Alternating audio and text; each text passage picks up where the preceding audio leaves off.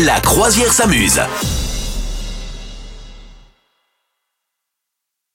Jeudi prochain sur France 2, euh, il y a l'émission Le livre favori des Français. C'est un divertissement qui est présenté euh, notamment par Michel Field. C'est quoi ton livre préféré à toi? Michel Field, dis donc, Ouais, le incroyable. retour de on avait oublié cette affaire.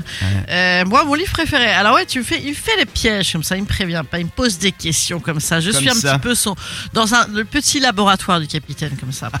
Euh, il fait des, des expériences, des tests sur moi. Mon petit Alors mon livre préféré. Alors moi, j'ai eu du mal à te le dire. J'ai eu du mal à te le dire parce que tête, elle essaye de ranger comme ça.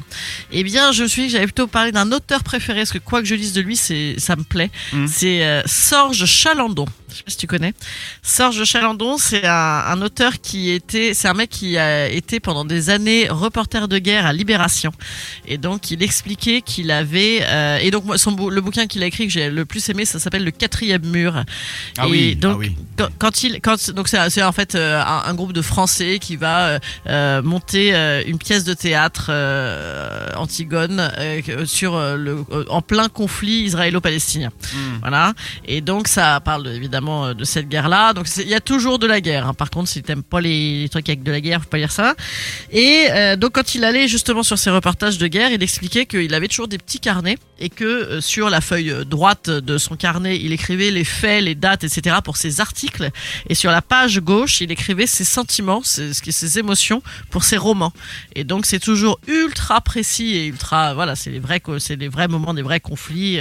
Voilà, c'est vraiment la, la vraie histoire, la grande histoire qui croise la, la, la petite histoire de ses héros. C'est vraiment super bien, moi j'adore. Voilà, donc il a écrit aussi sur l'Irlande. Enfin voilà, il a couvert tous les conflits hélas de du XXe siècle. Donc hyper bien et notamment le quatrième mur, c'est génial. Le quatrième mur, on a noté, ça peut être euh, une idée cadeau là pour les fêtes de Noël. Ouais, tout à Hein, fait. pourquoi pas Moi j'aime bien euh, L'Or des Sables de André Le Gall que j'avais lu. On est euh, là, on part euh, en Afrique. Un gars qui est dans l'humanitaire et puis voilà, sa route va croiser celle de pas mal de, de monde. Donc c'est vraiment un livre super intéressant. Et ah, j'aime bien Hemingway. Alors ils sont pas tous, euh, ils sont pas tous quali.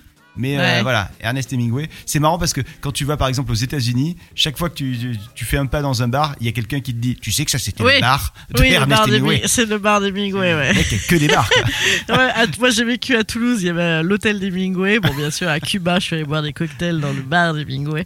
Voilà, ouais, Lequel? Parce qu'il y en a- C'est vrai qu'Hemingway, il 18. s'est fait- plaisir, en résumé, ça veut dire.